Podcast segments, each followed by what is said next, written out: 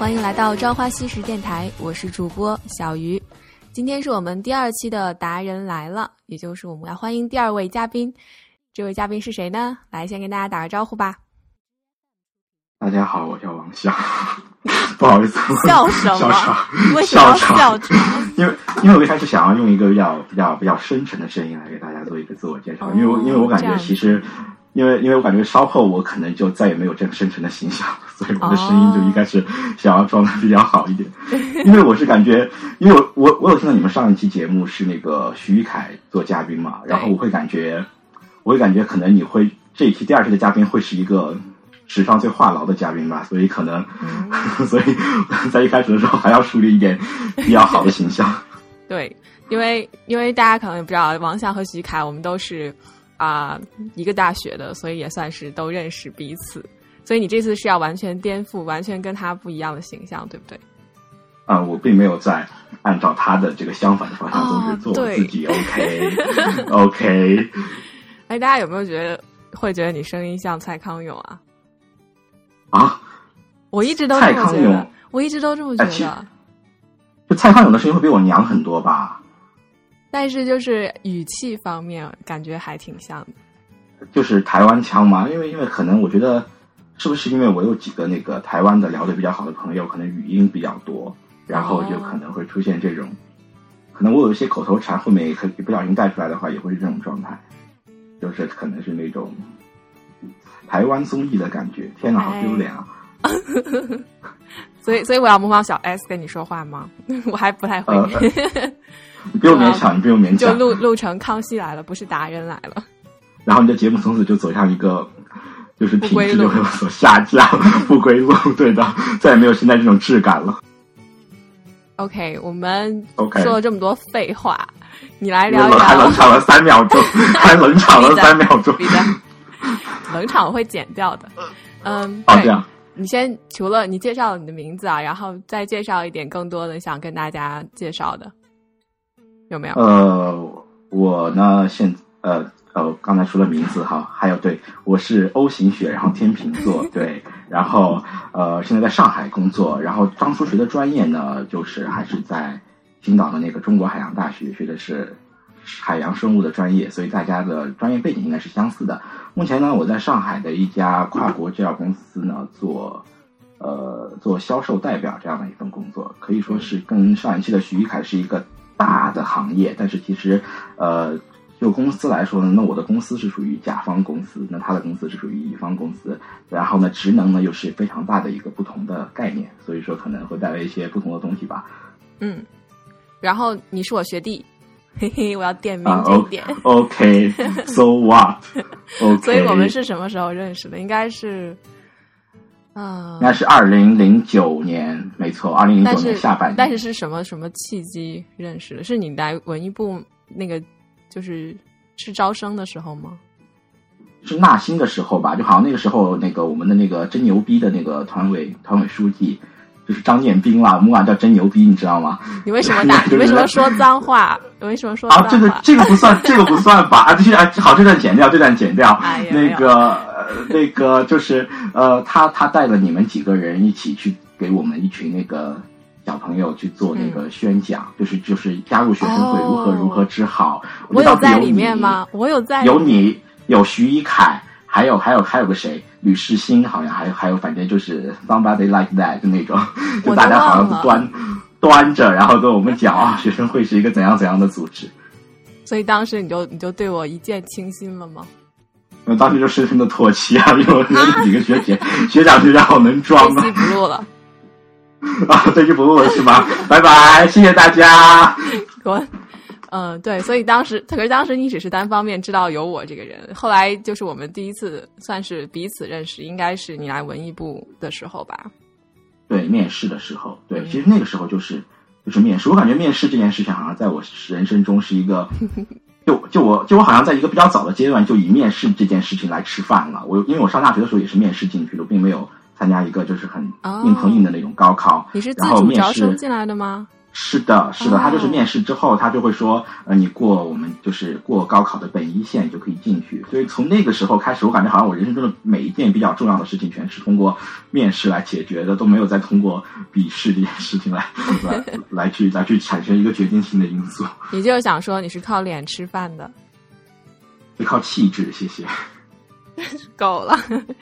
对，然后后来就一起在文艺部工作，然后我们感觉文艺部经历了好多事情，还我还我还挺喜欢我们的小团体，就沧海桑田，然后最后发现大家都老了。好好伤感，好伤感。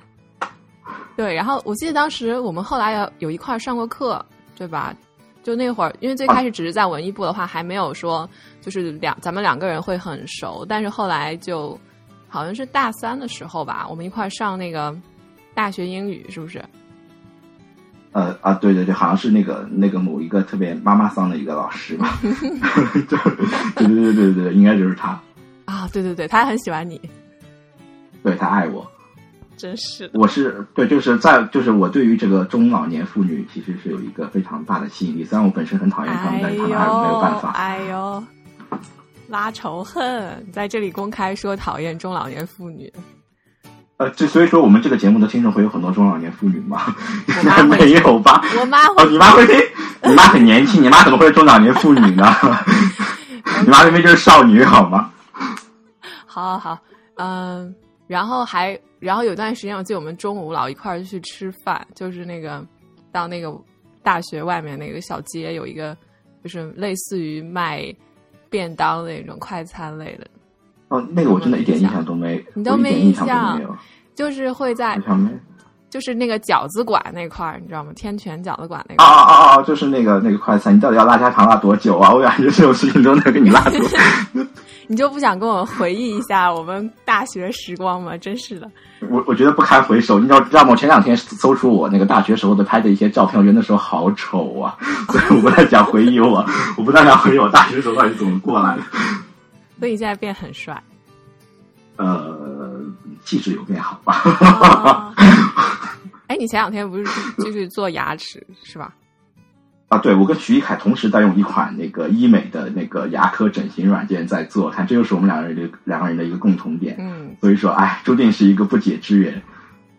是的。好，我们就废话说到这里。改天如果想录别的东西，我们再拉出来就是我在录。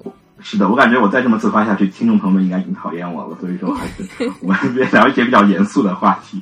好好好，那你刚刚说了你是在上海的一家医药公司工作，对吧？没错，没错。然后做的是销售代表这块儿。为什么当时会大学毕业之后就选择这份工作呢？因为其实是无路可去的一个状态吧。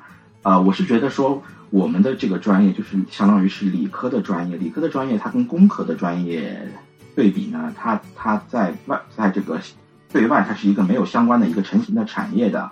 也就是说，如果说我学的是呃电子工程啊，或者机械工程、土木工程的话，我对于对外还会有一个行业。那么这个行业呢，是我凭我的这个专业知识就可以找到工作的，找到对口的工作的。但是像理科呢，比如说数学、物理，呃，基础化学或者说是像生物这样的专业，它对外其实没有一个典型的行业可以用到你的专业知识。那么这个时候，如果说最后我们是以这个求职为这个毕业之后的一个目标的话，那么可能呃行大行业方向上的一个相关的一些呃行就是大专业方向上的一个相关的行业，可能就是我们需要考虑的，比如说医药，比如说食品，比如说养殖，比如说环保，可能这些这些行业的职业我们都会去考虑。那么最后呢，呃，结合到可能呃刚毕业时候的一些收入啊，包括整个的我个人的性格特点，再包括呃城市啊，我可能选择了这个工作。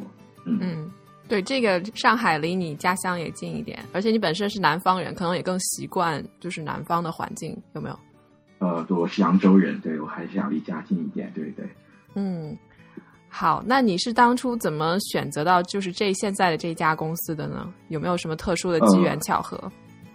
其实我有跳了一次槽，哎，就是我第一次第一次的那家公司是一家德国的制药公司。那么嗯那个时候毕业的时候，其实我是就是我决定找工作是比较晚的，是当时是应该应该十月份，这个时候绝大多数好的企业它的校园招聘已经做完了，所以这个时候给大家一个比较好的 tip 就是，呃，一般来说一些比较大型的呃企业，不管是哪个行业吧，它的校园招聘的启动一般就会在，呃，就是秋季就已经开始，也就是说九月份之后其实是大规模的进行，等到十月份再往后的话，其实很多大型的企业都已经结束校园招聘了，这个时候如果说。这个时候，我们的应届毕业生的同学想要再找工作的话，就会比较晚，这是一个比较大家需要注意的点。是的，所以那个时候可供我选择的企业已经不多了。那么，在这个呃，就是就是矮个里面拔将军吧，我选择了这家企业。嗯，然后后来就跳槽到了现在的这家公司。嗯，是的，然后后来后来可能就是跳槽的时候，其实更多的不是考虑。公司，因为我们这个行业呢，可能就是制药行业呢，它是一个比较，呃，我该怎么说，就是大家的实力是比较平均的，可能整个行业里面前二十名的公司都是它的，不管是研发实力还是这个呃产品的这个市场占有率，它都是一个很强悍的状态。可能在不同的领域会有不同的公司来主导。那么这个时候呢，我们在在这个这二十家公司跳来跳去的时候，我们选择的更多是我们去。做呃做哪一个产品组可能是我们更加关心的点，或者说做哪一个哪一片哪一个区域的市场是我们更加关心的点，而并不是说这个公司的排名到底是呃前第一名还是第三名还是第五名这样的状态。嗯，那你当时为什么会从上一家公司跳到现在这家呢？就是有只是考虑产品的不同吗？呃，我觉得呃如果说。说的比较大的话，就好比说，如果你是一个 HR，然后我来面试，拿一些冠冕堂皇的理由来跟你说的话，就是，嗯，就是说我，呃，当然这个理由是成立的哈，就是说我只想要一个更好的发展机会，那么无非就是说我目前的产品是一个呃老的产品，我希望去到新上市的产品去做，或者说我目前的呃区域是一个比较小的区域，我希望调整到更大的区域，那么。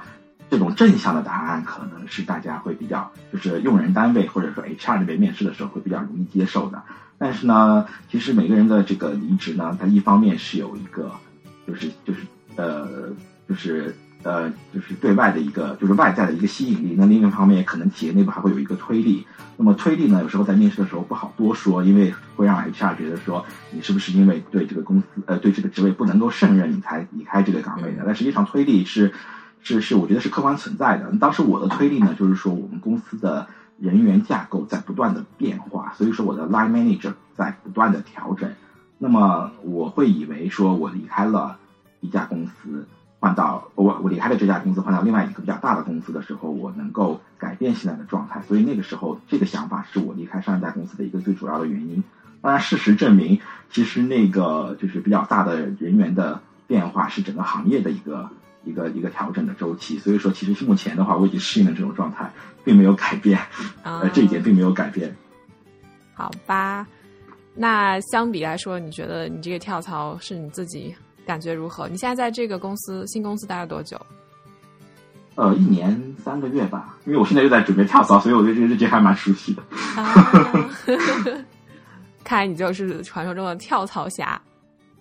啊，你上一期节目好像就是跳槽一下这个问题。对呀，其实我觉得，我觉得就是说，对于一个比较呃，就是职场新人来说吧，适当的跳槽的频率高一点，不是一件坏事。那么，因为第一呢，第一就是，第一就是校园招聘进去的那种员工，其实企业的工资是压的非常非常的低的。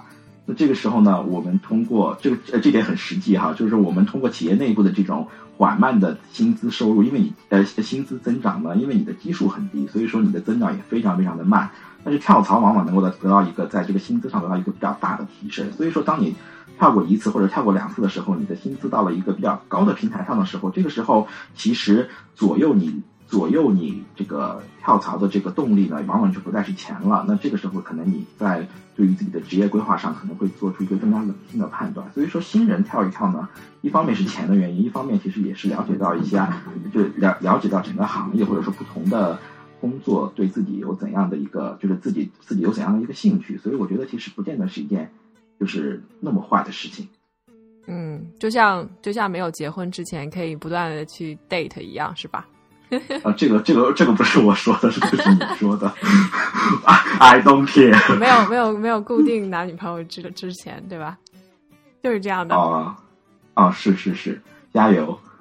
啊，什么加油？好，说回说回工作，严肃一点哈。嗯，严肃。对，那你日常工作是什么样的？你都要去干嘛？嗯，我觉得销售这个工作呢，嗯，是一个比较灵活的工作。其实你很难说，你很难说你工作到底是做什么，或者说做什么样的内容。那么，呃，而且其实你的工作时间也是非常的灵活，工作地点也是非常的灵活。那么从这个我们这个企业的这个 KPI 的角度来说呢，那我们的工作那就是向客户传递我们的产品信息，然后最后呢达成这个区域内部的销量的增长。但是具体的事情呢，其实只要是我我们在我们的这个就是比如说呃，就举个特定的例子来说了，我们这个产品是一个呃眼科的产品，那么我们的目标客户呢，实际上就是眼科的医生。那么这是，那么我们只要是我们的行为能够促进这个医生，呃，以一个比较科学的方式和这个适应符合适应症的方式使用到我们的产品，我们任何的一个行为，包括它的诊疗流程的优化也好，包括它的产品信息的传递也好，都会是我们工作的内容。这种方式，呃，这种内容呢，它不限于用一种特定的方式，可能是在饭局上啊，可能是在门诊。这个之间的这个日常拜访之中啊，也有可能是一些呃共同出席某一些学术会议的这个路上啊，都是我们工作的时间。所以整个的呃工作和生活的这个感觉是被就是是是非常紧密的，你很难分得清楚什么是工作，什么是生活。嗯，对，我也经常会感觉到你不管是周末啊，或者是很晚的时候，还都在忙着工作的事情。呃，就是这种状态，其实已经。已经还是蛮习惯的了。一开始我觉得还蛮难适应的，就是你会感觉到有一种很强烈的抵触，因为好像我们这一代人好像都是生活在一个所谓的叫做工作生活平衡的这样的一种文化之中，会比较享享受那种所谓岁月静好的那种生活状态。但后来会发现，其实这种状态在特别是在职业生涯初期是一个不太现实的状态。而且据我了解，好像一些。比较资深的职场人，其实他们最后也并没有达到所谓的工作生活，就是就是你理解，就是目前我们年轻人所理解的那种工作生活的平衡，而是说他们已经进入到一个更加良好的时间管理和这个就是这个适应适应当中了，所以说可能就是会达到一个比较感觉上比较良好的状态吧。嗯，对，我也觉得，因为毕竟刚开始的时候，尤其可能也跟销售岗位这个。这个性质有关系哈，总总的来说，嗯，就是没有一个特别固定的一个朝九晚五的这样一个行程，一般都是以客户为导向，所以客户需要你，你就得去工作。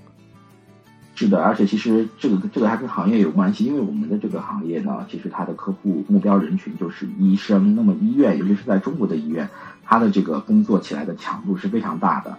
整个医院灯火通明，二十四小时。所以说，呃，其实现在我做眼眼科的产品还是相对来说比较好一点的。如果说是你很不幸的去做了一个急诊的产品，或者说是重症监护室的产品，那真的是就是随时随地都会有电话靠进来，那那感觉是很可怕的。嗯，是。那你有没有通过你在工作当中和医生就是相互打交道，有没有对？这个医院医生的这个工作有什么多一个理解？有没有觉得有什么新的发现？呃，其实我觉得，呃，你是想结合现在这个大陆这边的一个比较惨烈的这个医患关系的状态，来谈一谈。也并没有，就是你自己可能本来像我对医生的话，可能只是从病人的这个角度来去观察，说他们都是怎样工作的，是一个什么样的环境。但是，嗯，你是作为。就是他们服务于这个客户群体的这一方来说，有没有什么不同的就是见解，或者说不同的观察？嗯，我是觉得说，呃，在我做了这个工作之后，我更能够理解这样一个群体目前的生活状态和他们展示给病人的这样的一个状态。因为其实当病人的时候，就包括我周围的很多朋友，他们会觉得说，特别是大陆这边的医生态度很差呀，或者是，嗯，就是就是医疗的这个。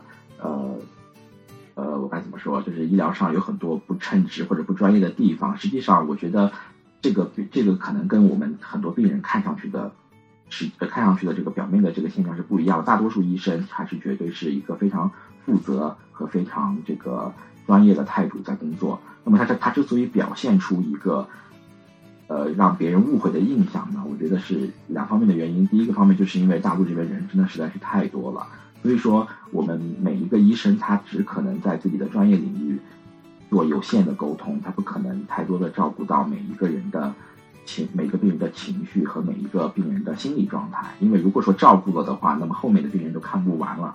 所以说大家只能用非常有限的时间做最有效的。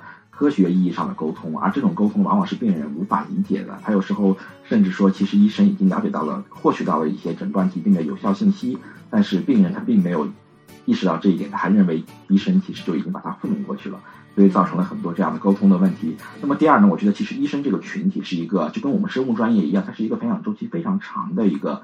天啊，我怎么说这么严肃的话？它是一个培养周期非常长、非常长的一个一个一个一个一个专业吧。一一个一个合格的医生呢，可能需要长达就是至少要达到七八年的培养，可能才会成为一个合格的医生。那么还不算是那种一线城市的那种大型的专家。那么在这种情况之下，其实我觉得他们也不是特别的擅长跟不同类型形形色色的人沟通，因为他们在他们主要的年轻时光都是用来去。呃，学习医疗呃，学习医学知识了。那么与人沟通的这个方面的锻炼是做的比较少的。对，就是跟大家的期望值有关。其实对我来说，医生他们不是属于一个服务类的一个职业，而只是说他们是他们是专业人群。因为就像你说，他们经过了很多年的这个专业的培养，那你就不应该，我就不会期望说一个医生还要还要去考虑什么什么微笑啊、问好啊什么，还要跟你搞好这个病人之间的这个。就是把你当客户一样对待，因为你是去把他当了专业人员来寻求帮助的，所以他们来治好病人就是已经是最大的一个责任了。但是我们啊，没错啊，我们好像聊了很多关于医生的话题。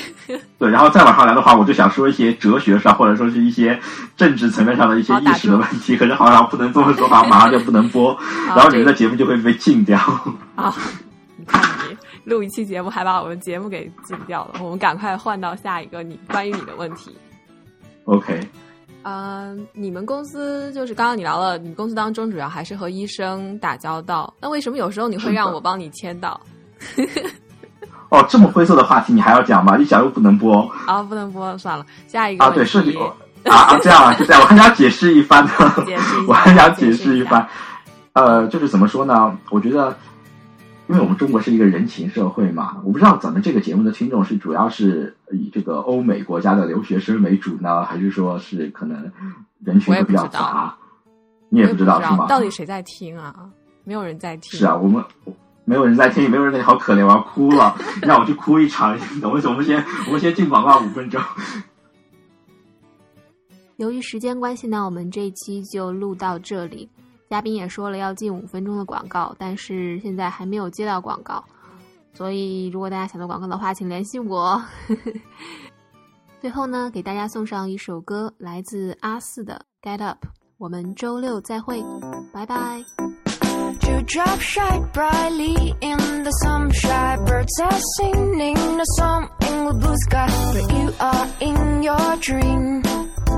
they are not on your mind Unfortunately, today is your work day.